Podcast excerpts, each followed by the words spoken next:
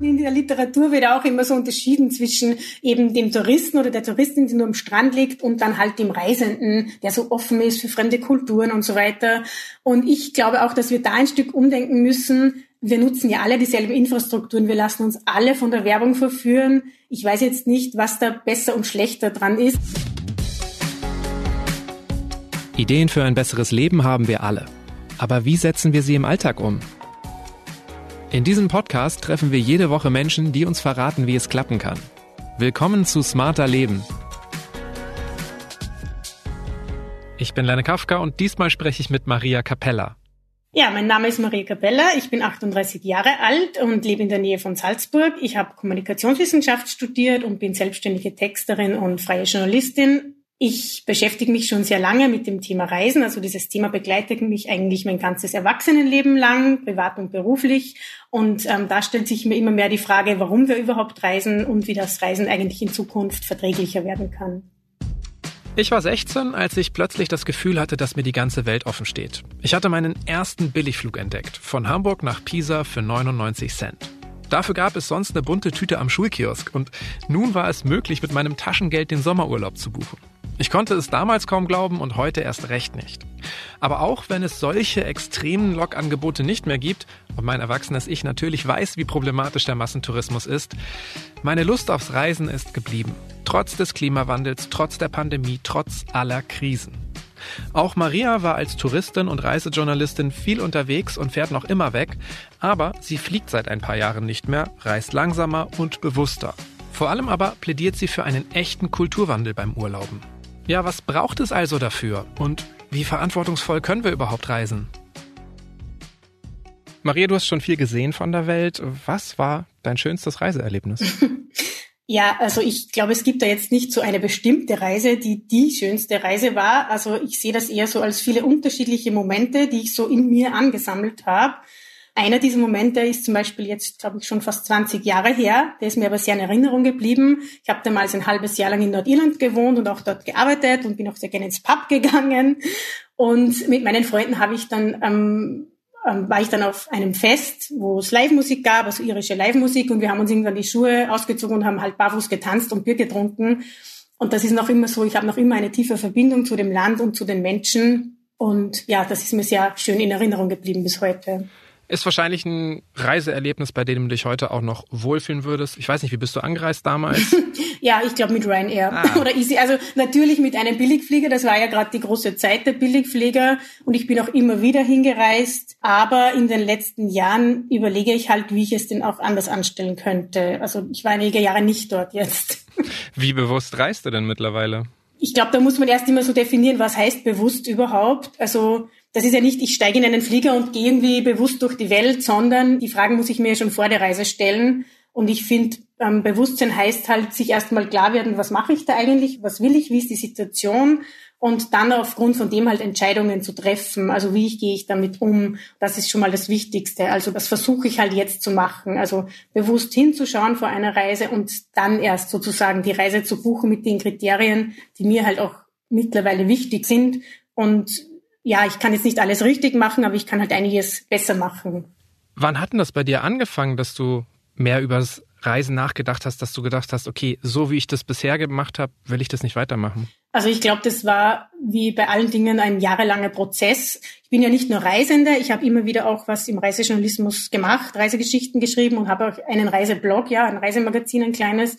Und ich bin da in verschiedenen Rollen und in all den Rollen ist mir irgendwann aufgefallen, da hatte ich so Aha-Momente, uh, da läuft aber irgendwas falsch. Also ob es jetzt als Reisejournalistin ist, wo man halt irgendwie was vorgesetzt kriegt, nur drei Tage irgendwo ist und dann soll man über das Land berichten, das ist ja eigentlich ein Ding der Unmöglichkeit.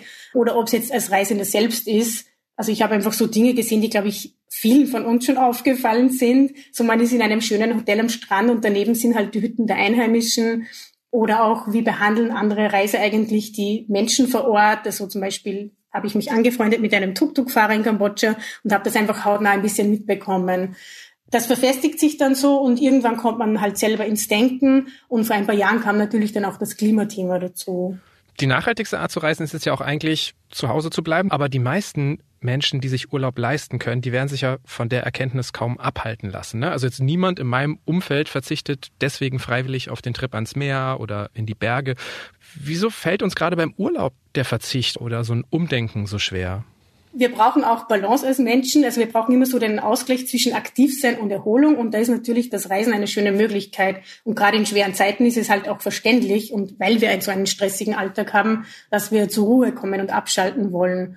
Der Mensch ist halt auch schon immer gereist und hat sich irgendwie ausgedehnt, aber halt nicht mit so einem argen Ressourcenverbrauch. Und ich glaube, das Umdenken fällt uns deshalb so schwer, also weil wir in so einer stressigen, hektischen Welt leben mit so vielen Anforderungen und weil das Reisen so viel kompensieren muss. Also es ist ja quasi wie ein Ritual, das ist etwas Besonderes und ja, vielleicht kommen manche Menschen im Alltag ja nur zurecht, weil sie immer schon wissen, dass eh der nächste Urlaub schon gebucht ist.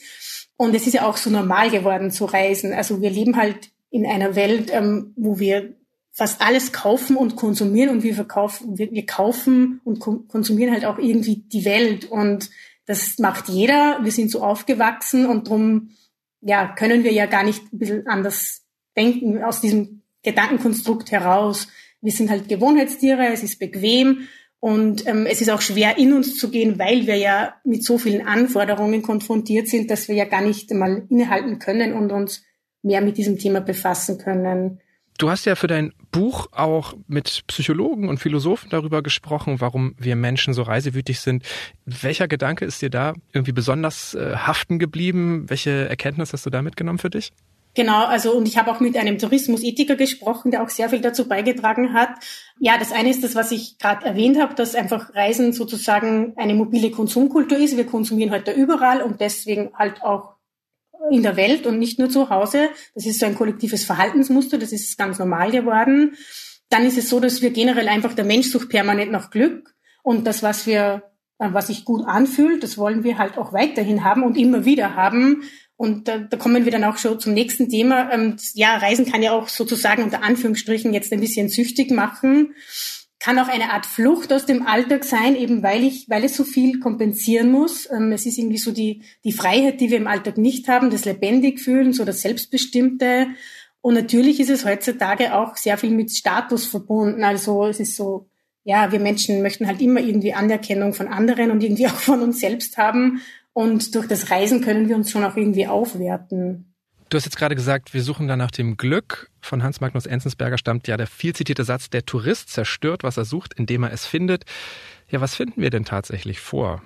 Also wenn man es jetzt ähm, negativ und überspitzt formuliert, dann finden wir halt auf eine Art auch gekünstelte Paradiese vor. Also wir, wir finden halt nur das Schöne vor, nur diese eine Seite, in die wir sehr viel hineinprojizieren und den anderen Teil, den ja jedes Land auch hat, den finden wir halt meistens nicht vor. Da werden wir auch irgendwie davon abgehalten, das eher so zu sehen. Ähm, wir sollen ja nur die schönen Dinge sehen und auch konsumieren vor Ort und so weiter. Okay, und inwiefern reisen wir dann vielleicht mit falschen Erwartungen deiner Meinung nach? Das ist eigentlich paradox, dass wir oft diese schöne, heile Welt woanders suchen, wo aber eigentlich genau das Gegenteil herrscht zum Teil. Also eigentlich haben wir die schöne, heile Welt ja hier mit, weiß ich nicht, sauberer Luft, sauberem Trinkwasser, Gesundheitsversorgung. Und die Erwartung ist aber eigentlich, und woanders muss es jetzt noch besser sein, aber so ist es ja nicht tatsächlich. Und ich glaube, auch diese persönlichen Erwartungen, die wir haben, diese Ansprüche, die Reise muss jetzt toll werden und der Urlaub muss toll werden, weil ich habe so hart gearbeitet, ich gebe so viel Geld aus, damit tun wir uns selber nichts Gutes, weil dann sind wir ja irgendwie immer abhängig davon, dass es dann auch wirklich so ist, also vom Außen sozusagen. Äh, ja, spannend eigentlich, weil man sich selbst dann ja gar nicht so als Teil sieht, der den Urlaub mit beeinflusst, wenn man so eine Erwartungshaltung an den Urlaub hat. Mhm, ja. Der erste Teil des Enzensberger Zitats lautet ja, der Tourist zerstört, was er sucht. Wie groß ist denn eigentlich der Schaden, den der Tourismus jährlich anrichtet? Also zu den einzelnen Bereichen gibt es ja wohl Zahlen und Untersuchungen. Also jetzt angefangen zum Beispiel beim Flugverkehr. Der trägt ja so ungefähr mit drei bis fünf Prozent zum menschengemachten Klimawandel bei. Und das klingt jetzt ja erstmal nicht so viel, deswegen habe ich mich auch damit befasst. Aber im Endeffekt ist es nur so, weil halt sehr wenige Menschen eigentlich fliegen. Also fünf bis zehn Prozent der Menschheit fliegt überhaupt jedes Jahr. 90 Prozent hat noch nie ein Flugzeug von innen gesehen. Und dann ist so eine weitere Zahl, an der man sich halten kann, dass halt ein Fernflug mehr Emissionen verursacht, als man eigentlich pro Jahr überhaupt ausstoßen dürfte pro Person, wenn man sich an den Klimazielen orientiert. Es gibt auch so eine Zahl, dass der Tourismus ungefähr für acht bis, sage ich mal, zehn Prozent, das ist verschieden, für die weltweiten Emissionen verantwortlich ist. Also insgesamt nicht nur die Flüge, auch Hotels und alles, was dazugehört. Ähm, wir verbrauchen auch sehr viel Müll im Urlaub. Also anscheinend sind es so ungefähr 14 Prozent der weltweiten Siedlungsabfälle, die da dem Tourismus ähm, zugeschrieben werden. Und ein Urlauber braucht ähm, ungefähr zwei Kilogramm Müll pro Person und Nacht. Also wir verbrauchen ja viel mehr Müll, als wären wir zu Hause.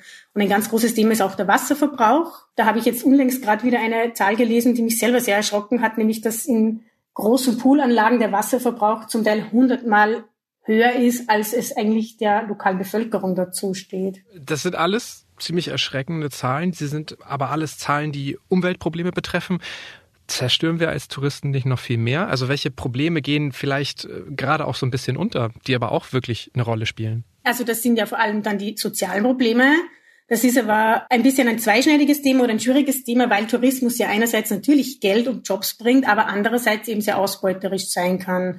Und da geht's halt einfach dann darum, dass lokale Gemeinschaften ähm, oft irgendwie kein Mitspracherecht haben, dass es natürlich, ähm, dass sie unter schlechten Bedingungen arbeiten, die Menschen und unfair bezahlt sind, aber auch so Themen wie Landraub, wenn große Hotelkomplexe gebaut werden, Kinderarbeit oder sexuelle Ausbeutung von Kindern sind auch Themen. Das sehen wir ja meistens alles nicht. Was wir halt sehen und spüren, ist, ist der Übertourismus, den wir halt dann auch am eigenen Leibe spüren diese Menschenansammlungen, das tut ja keinem gut. Also wenn wir uns wieder durch irgendwelche Innenstädte quetschen. Genau, also das tut weder den Reisenden gut, man fühlt sich ja auch nicht mehr gut dabei, man hat das Gefühl, man ist nur eine Nummer und wird abgefertigt.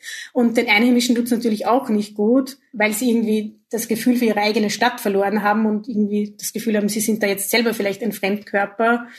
Und dann ist dann auch so die persönliche Ebene, die mir halt auch immer aufgefallen ist. Also ähm, weil ich früher auch immer gesagt habe, ja, Reisen ist so eine persönliche Bereicherung für mich. Und ich habe das mit fast allen Reisenden, mit denen ich mich so austausche, die sagen das auch. Also das kennst du vielleicht ja auch von dir. Ja. Ähm, aber das finde ich, kann man auch hinterfragen, weil ist es nur für mich eine Bereicherung oder auch für die andere Person, für das Gegenüber oder auch für die Umwelt oder was auch immer? Und wie geht's eigentlich den bereisten Menschen jetzt unter Anführungszeichen, ähm, wenn ich da zum Beispiel jetzt durch einen Markt gehe und dann irgendwie von der Ferne so jemand ein bisschen eine Person zu mir zoome und fotografiere und glaube, sie merkt das nicht, aber vielleicht merkt sie das doch, aber sie hat doch so eine, ein schönes exotisches Lächeln und das macht sich doch so gut. Wie fühlt sich die Person da eigentlich, wenn sie irgendwie so zum Objekt gemacht wird? Ähm, ich glaube, das könnte man mal hinterfragen, diese Bereicherung. Das sind ähm, tatsächliche Probleme, finde ich, die du ansprichst. Andererseits muss ich sagen, ja, genau, mir geht das auch so ein bisschen und ich würde schon auch denken, dass ich ein Stück weit weltoffener durch meine Reisen geworden bin, dass ich manche Probleme anders sehe, als ich sie vorher gesehen habe. Mhm. Ist der Teil denn deiner Meinung nach nicht richtig? Also hast du nicht das Gefühl, dass man durchs Reisen weltoffener wird und wenn man es lässt, wie wird man es dann? Genau, also ich glaube auch, dass wir das Wort weltoffen selber mal hinterfragen können, weil es macht mich ja nicht die Reise an sich weltoffen, also dass ich eben zum Beispiel das Flugticket buche oder das Hotel und dann vor Ort bin, sondern weltoffen macht mich eigentlich, dass ich ja irgendwie entbunden vom Alltag bin bei der Reise, dass ich da auch aufmerksamer bin und, und offener, weil ich nicht diese ganzen Verpflichtungen und Lasten vom Alltag habe. Wenn uns das bewusst ist, dann definieren wir vielleicht das Wort weltoffen auch ein bisschen anders. Und die Frage ist dann eben auch immer, haben nur wir das Gefühl, da jetzt weltoffen zu sein oder bringt es auch irgendwie der bereisten Gegend oder der Person, die mir da gegenüber ist, auch etwas. Unter welchen Bedingungen könnte das dann genau passieren? Also mit welcher Haltung muss ich den Menschen vor Ort gegenübertreten und, und was braucht es auch von der anderen Seite, damit es zu einer wirklichen Bereicherung kommen kann, deiner Meinung nach? Das ist wirklich schwierig zu sagen. Also mir hat zum Beispiel im Rahmen meiner Recherche ein Tourismusforscher gesagt, ein richtiges Verständnis kann es fast nicht geben. Es ist eher meistens so eine Verhaltenskoordination, die man da an den Tag legt. Also ich glaube, da kommt es immer darauf an, auch wie unterschiedlich denn die Kulturen eigentlich sind und wie man sich eigentlich austauschen kann und in, in, ob man die richtige Sprache oder dieselbe Sprache spricht und so. Aber grundsätzlich, das klingt jetzt zu banal, geht es halt darum, dass man andere Menschen als Mensch sieht und das auf Gegenseitigkeit beruht und halt mit Respekt behandelt. Und das, finde ich, passiert leider sehr oft nicht. Gerade von Seiten der Touristen, die halt die anderen vielleicht eher so herablassend behandeln oder als Dienstleister nur ansehen. Das ist jetzt sehr verallgemeinernd. Natürlich gibt es auch andere Formen, aber so diese gegenseitige Begegnung, dieses sich auf Augenhöhe begegnen, ja, könnten wir beidseitig davon profitieren. Nur ist halt die Frage auch, kann man sich auf Augenhöhe begegnen unter den Bedingungen, wir Reichen reisen zum Beispiel in ein Entwicklungsland, geht das überhaupt, sich auf Augenhöhe da auszutauschen? Die finanzielle Augenhöhe ist sicherlich schwierig, aber in Form einer respektvollen Haltung ja sicherlich auf jeden Fall, oder nicht? Genau. Das ist halt das, ähm, was man manchmal beobachtet, dass das ja nicht der Fall ist. Reisende, ich weiß nicht, das kennst du sicherlich auch, grenzen sich auch gern mal selbst von Urlauberinnen, Urlaubern ab. Also so betont, dass sie selbst ja durch die Welt fahren, um das Land zu erkunden. Und die Urlauber, die liegen ja nur am Pool und wollen sich entspannen. Inwiefern ist denn das eine wirklich besser als das andere Verhalten? Ja, das habe ich mich auch gefragt. und gerade auch in der, in der Forschung und in der Literatur wird auch immer so unterschieden zwischen eben dem Touristen oder der Touristin, die nur am Strand liegt, und dann halt dem Reisenden, der so offen ist für fremde Kulturen und so weiter. Und ich glaube auch, dass wir da ein Stück umdenken müssen, wir nutzen ja alle dieselben Infrastrukturen, wir lassen uns alle von der Werbung verführen. Ich weiß jetzt nicht, was da besser und schlechter dran ist. Also vielleicht eher, es ist halt eine andere Form des Reisens. Und ähm, jetzt laut meinen Beobachtungen ist es auch so, dass jetzt nur weil ich mit dem Rucksack reise, bin ich ja jetzt nicht der bessere Reisende oder begegne Menschen vielleicht mehr auf Augenhöhe. Und was man noch dazu sagen muss, wenn man jetzt den ökologischen Teil betrachtet, dann sind ja vielleicht, ist ja vielleicht der klassische Mallorca-Urlauber, der das einmal im Jahr macht, verbraucht wahrscheinlich viel weniger Ressourcen insgesamt, weil er einfach nicht so weit fliegt, vielleicht nicht nach Südamerika fliegt, weil er nicht in irgendwelche Naturparadiese eindringt wie andere und weil er halt vielleicht nicht so häufig verreist, also ohne das jetzt gegeneinander ausspielen zu wollen. Aber man kann das auch mal hinterfragen, glaube ich, wer denn ja jetzt der bessere Reisende ist. Wir sind alle irgendwie im gleichen Boot. Jetzt hast du ja auch schon die touristische Infrastruktur angesprochen und das ist ja auch so ein bisschen das, was ich mich immer frage, wenn wir jetzt gerade über sanftes, bewusstes, langsames Reisen oft reden, wie gut das überhaupt innerhalb von Europa geht, weil die Alpen stehen kurz vorm Kollaps, an den Mittelmeerstränden liegen die Touris dicht an dicht. Also selbst wenn ich jetzt meine Anreiseverhalten und meine Gedanken vorher verändere, bin ich doch immer ein Stück weit Teil des Systems. Also einfach, weil ich ja vor Ort die Infrastruktur nutze, weil ich sie dadurch, dass ich auch dorthin fahre, weiter befördere. Worauf kommt es also an, wenn ich jetzt noch irgendwie einen verantwortungsvollen Sommerurlaub verbringen will?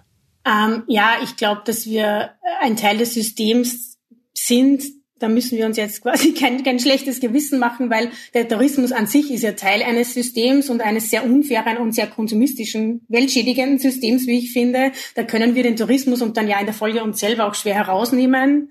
Und wir brauchen ja auch so Strukturen wie zum Beispiel Züge oder Hotels, weil das Ganze ist halt sehr außer Balance geraten. Aber wenn wir jetzt das radikale Gegenteil machen, wenn wir jetzt alle einfach ein Zelt einpacken und in den Wald gehen, ist das auch nicht besser, weil dann, dann regt sich der Förster auf, die Tiere und die Pflanzen können nicht mehr wachsen und so. Also genau das Gegenteil zu machen, das bringt jetzt auch nichts. Also ich würde sagen, dass wir innerhalb des Systems die Möglichkeiten nutzen können, die es gibt, verträglich zu reisen. Und das sind jetzt eben ganz einfache Sachen wie einfach, ja, mit dem Zug zu fahren, weil mit der Anreise entscheidet sich eigentlich, ob meine Reise verträglich ist oder nicht, weil das so einen hohen Anteil ausmacht an den Emissionen insgesamt einer Reise.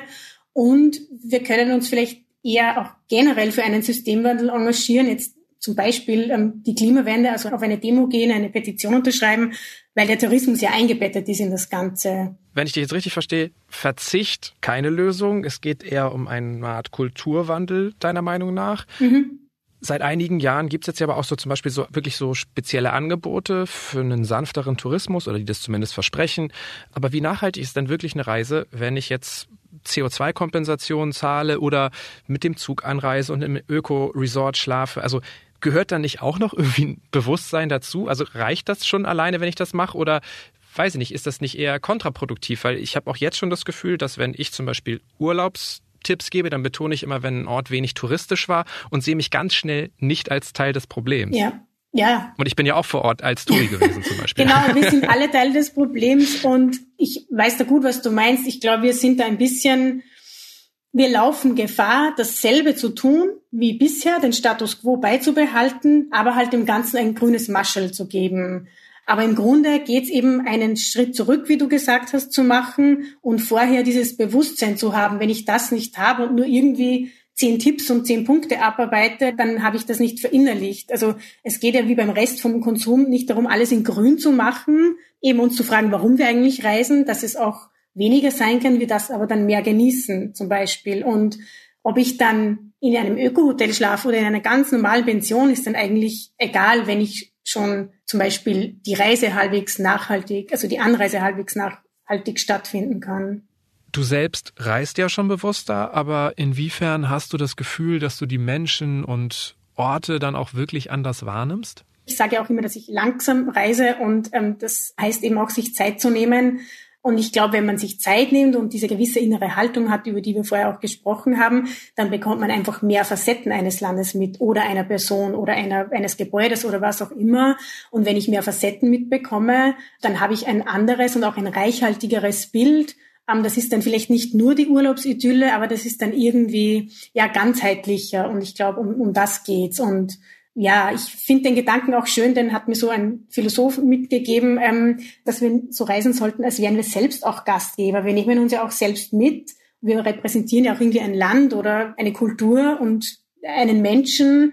Und das finde ich schön, dass man nicht immer so sieht, ja, ich gehe wohin, wohin und da kriege ich was und da muss ich jetzt Glücksgefühle bekommen, weil ich zahle ja dafür, sondern ich gehe wohin und 50 Prozent von der Begegnung bringe ich und 50 der andere. Also das befördert ja letztendlich auch wieder eine Art von Augenhöhe, ne? Ja, so, sofern halt irgendwie möglich.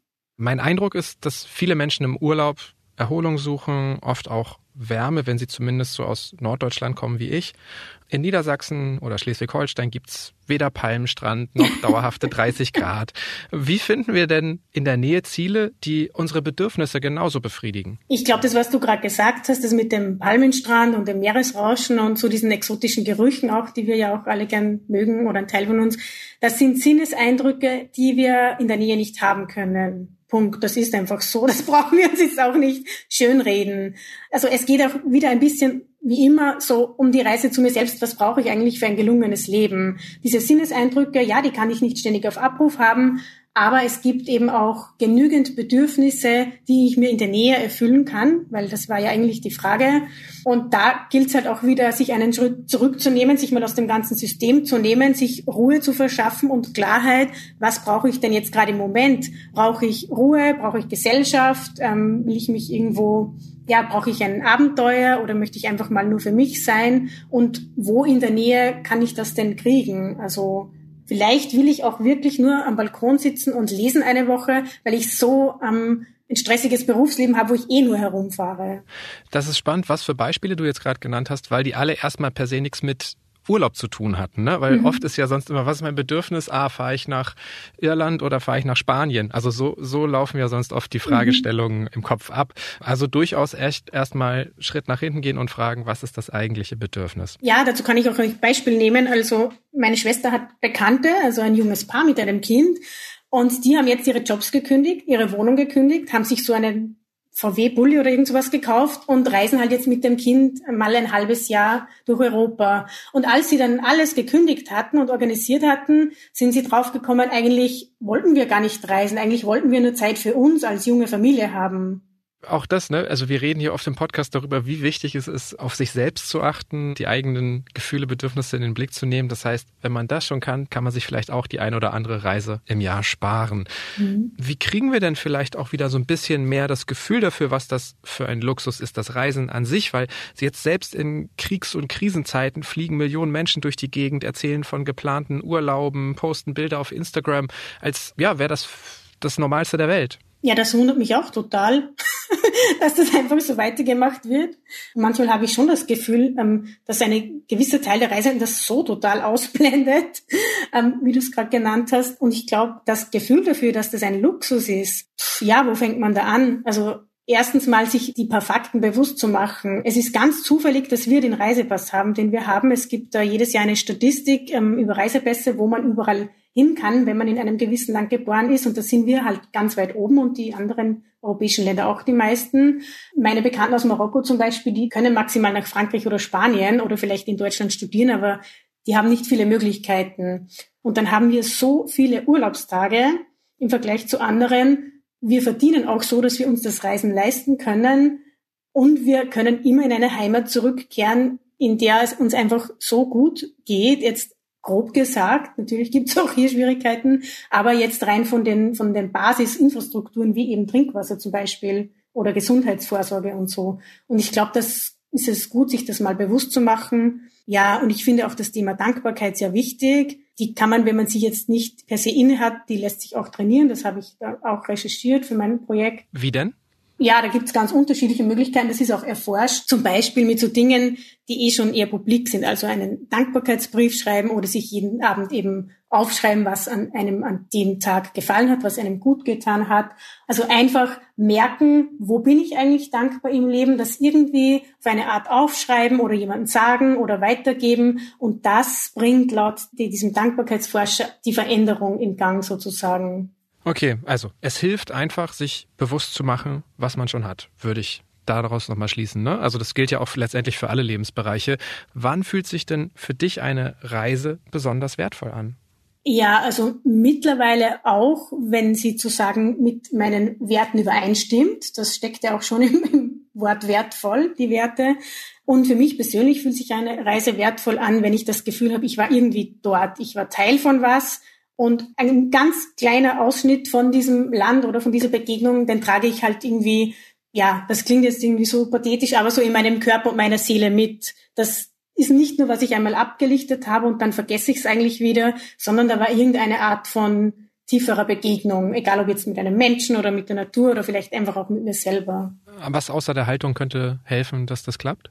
Ich bringe mich irgendwie ein. Ich kann das jetzt gar nicht gut beschreiben. Also jetzt ganz persönlich lasse ich auch ganz viel Zeit und Freiraum für das, was halt passiert. Und das sind dann oft Begegnungen. Vielleicht ein Beispiel, bin ich ähm, vor einiger Zeit, vor vielen Jahren schon eigentlich beruflich in Irland eben gewesen, da auch hingeflogen und mit dem Auto gefahren und ich musste darüber berichten. Und ich bin dann in einem kleinen Dorf stehen geblieben und wollte mir schnell aus der Apotheke was holen oder so. Und dann bin ich da fast so mit einer Frau oder ganz eigentlich mit einer älteren Frau zusammengestoßen und frage mich nicht, wieso. Ich bin dann mit ihr mit nach Hause gegangen und wir haben, ich glaube, drei Stunden da verbracht und sie hat mir halt irgendwie Fotos gezeigt und sie war ein sehr einsamer Mensch und das hat mich halt alles sehr berührt und das sind dann die Dinge, die halt in mir hängen bleiben. Also wahrscheinlich ist es das auch dieses Freiraum lassen und nicht zu viel erwarten, einfach schauen, was halt passiert und sich auch sozusagen als ganze Person einbringen, einfach als Mensch und egal was mir begegnet, nicht irgendwie wegzuschauen, sondern ja, ähm, das so anzunehmen, wie es halt ist. Bei all den berechtigten Einwänden, die wir jetzt heute besprochen haben, ähm, frage ich mich manchmal schon so, ob es nicht vor allem wir vielgereisten oder Vielreisende sind, die jetzt am lautesten dafür plädieren, dass sich was ändern muss. Wir waren beide schon auf verschiedenen Kontinenten und ja, wenn jetzt zum Beispiel andere Menschen, die noch nicht die Möglichkeit hatten, sagen, sie wollen das auch erleben, dann kann ich das verstehen. Und in Diskussionen habe ich aber das Gefühl, dass es ganz oft darauf hinausläuft, dass man sagt, nein, wir müssen das stoppen, das darf man gar nicht mehr machen. Ich weiß nicht, wie können wir sinnvoll mit dem Problem umgehen? Sind nicht vor allen Dingen wir als erstes in der Verantwortung oder alle? Ja, das ist eine gute Frage. Also ich glaube, wir sind schon als erstes in der Verantwortung, weil ähm, wir haben das ja auch betrieben bis jetzt sozusagen und das ist ja ein extremes Privileg gewesen, genauso wie halt vielleicht europäische Länder oder die USA der, als erstes in der Verantwortung ist, wenn es auch um den Klimawandel geht, weil wir historisch schon so viele Emissionen ähm, ja, rausgelassen haben. Also es ist erst einmal total verständlich, dass man reisen will und dass sich gerade auch ja, junge Leute die Welt anschauen wollen. Nur im Idealfall geht's halt in Zukunft ähm, verträglicher. Und ich finde schon, dass wir da die Verantwortung haben zu sagen, schaut, wir haben es bisher so gemacht, das war jetzt nicht so die gute Idee, das wissen wir jetzt. Bitte entdeckt weiter Europa und die Welt, aber halt ohne Billigflieger und macht es anders. Und dass wir dann quasi auch diese Diskussion aufmachen und auch diese neuen Standards ein bisschen setzen. Weil wir sind ja in eine Welt gekommen, wo die Standards waren, reise möglichst viel und möglichst billig und möglichst umweltschädlich. Und das haben wir halt dann auch getan, weil das war ja normal. Wenn wir die Standards ein bisschen mehr in diese Richtung bringen, reise halt nicht ganz so viel, vielleicht verträglicher und so weiter, dann ist ja dann auch das irgendwie ähm, eine neue Norm, an der man sich auch irgendwie richten kann. Und man nimmt den jungen Menschen ja nichts, wenn man ihnen das Thema ein bisschen öffnet, sondern man gibt ihnen ja was, was für die Zukunft wichtig ist, für ihre Zukunft sozusagen. Ich weiß nicht, also vielleicht kennst du das ja auch, dass diese Debatten halt sehr häufig in ein Gut gegen Böse, gut schlecht verfallen, moralisch aufgeladen sind. Was könnte denn helfen, dass das alles so ein bisschen konstruktiver wird? Also dass wir wirklich das in eine Richtung zukünftiges Reisen, Kulturwandel verschieben? Ja, ich glaube, indem wir das Ganze so ein bisschen, das klingt jetzt so komisch, aber auf eine Metaebene heben und die Emotionen halt ein bisschen herauslassen, weil das, wir werden da alle so schnell emotional, weil uns das Thema so wichtig ist. Und da können wir auch fragen, warum ist mir das eigentlich so wichtig? Das finde ich ja den wichtigen Punkt. Also indem wir quasi einfach zwar genau hinschauen, aber eher so was tun wir als Gesellschaft und nicht, ah, was tust du, böse Freundin, bist du wieder geflogen und mit dem Finger drauf zeigen, sondern irgendwie das auf einer Metaebene diskutieren und auch, ja, uns gegenseitig davon erzählen, wenn wir was anders gemacht haben und, und wie gut das eigentlich klappt und uns eben nicht, wie du sagst, in die guten und die bösen Reisen aufsplitten, weil so eindeutig ist das ja gar nicht. Wir brauchen alle Ressourcen, egal wie wir reisen. Generell kann uns vielleicht bewusst sein, dass das Ganze eine sehr elitäre Debatte ist. Und wer es sich überhaupt leisten kann, ja, der kann verträglicher reisen und andere Menschen haben die Möglichkeit ja vielleicht gar nicht. Also das muss uns irgendwie schon bewusst sein dabei. Und ich glaube, was ja vielleicht helfen kann, ist, dass während der Pandemie viele Menschen, auch wenn es notgedrungen war, ihr eigenes Land nochmal ganz neu für sich entdeckt haben. Was glaubst du denn, ja, was passieren muss, damit das auch anhält, dass auch Leute diese Formen von Erholung, die sie vorher, weiß nicht, auf anderen Kontinenten gesucht haben, häufiger auch in der Nähe finden können? Ja, also gute Frage, weil es war ja irgendwie schon gezwungenermaßen so, dass man auf einmal wieder die Heimat mehr entdeckt hat. Auch ich habe sie nochmal noch mal viel intensiver entdeckt. Auch was mir so gesagt wurde, so auf psychologischer Seite, eine Erfahrung ist eine Erfahrung und die kann dir niemand nehmen. Wichtig ist immer, dass man ins Tun kommt. Und wenn ich diese neuen Erfahrungen habe, dann hat der sozusagen mein Hirn und mein System verinnerlicht, aha, so kann es auch gehen ich glaube, wenn da von innen was passiert ist, im Sinne von innerer Einkehr oder aha, ich merke, das hat mir wirklich gut getan und das möchte ich ein Stück weit beibehalten, dann kann sich was verändern. Wenn es aber nicht so war, dann wird man jetzt weiterhin wieder die drei, vier, fünf Flüge im Jahr buchen, keine Ahnung, und zusätzlich noch vielleicht im Land, im eigenen mit dem Auto herumfahren, was ja auch nicht sehr, was ja eher kontraproduktiv ist dann. Äh, an dem Punkt, wir müssen weniger mobil sein, da kann man wohl nichts dran drehen. Maria, wir kommen jetzt gleich zum Ende. Gibt's denn trotz allem noch sowas wie eine Traumreise für dich? Mein Traum ist es schon wieder nach Irland zu fahren, weil ich da ja wirklich äh, viele Connections habe und sehr viele ja, Emotionen damit verbinde. Deswegen wäre es das vielleicht. Und wie würdest du die Reise angehen? Ja, ebenso, ähm, wenn es geht, mit Zug und dann mit der Fähre und mir auch Zeit nehmen und vor Ort dann vielleicht auch ähm, ja, länger zu wandern. Das habe ich schon mal gemacht in Irland. Und natürlich ähm, ja, alte Freunde besuchen. Und viele weitere Anregungen gibt Maria Capella in ihrem Buch Lovely Planet mit dem Herzenreisen und die Welt bewahren. Vielleicht wollen ja aber auch Sie mir Ihre Gedanken zur heutigen Folge mitteilen oder zu einem anderen Thema, das Sie gerade bewegt. Über Feedback, Anregungen oder Themenvorschläge freue ich mich wie immer an smarterleben.spiegel.de oder jetzt auch neu als Sprach- oder Textnachricht per WhatsApp. Und zwar an die 0151 728 29182. Ich wiederhole 0151 728 29182. Alle Links und Kontaktdaten finden Sie auch nochmal in den Show Notes, also in den Beschreibungen jeder einzelnen Folge, die Sie bei den Podcast-Plattformen und Streamingdiensten finden. Die nächste Episode erscheint am kommenden Samstag auf spiegel.de und überall, wo es Podcasts gibt. Zum Beispiel bei Apple Podcasts oder Spotify. Unterstützt haben mich auch diesmal wieder Marc Glücks und Olaf Häuser und ich sage Tschüss, bis zum nächsten Mal.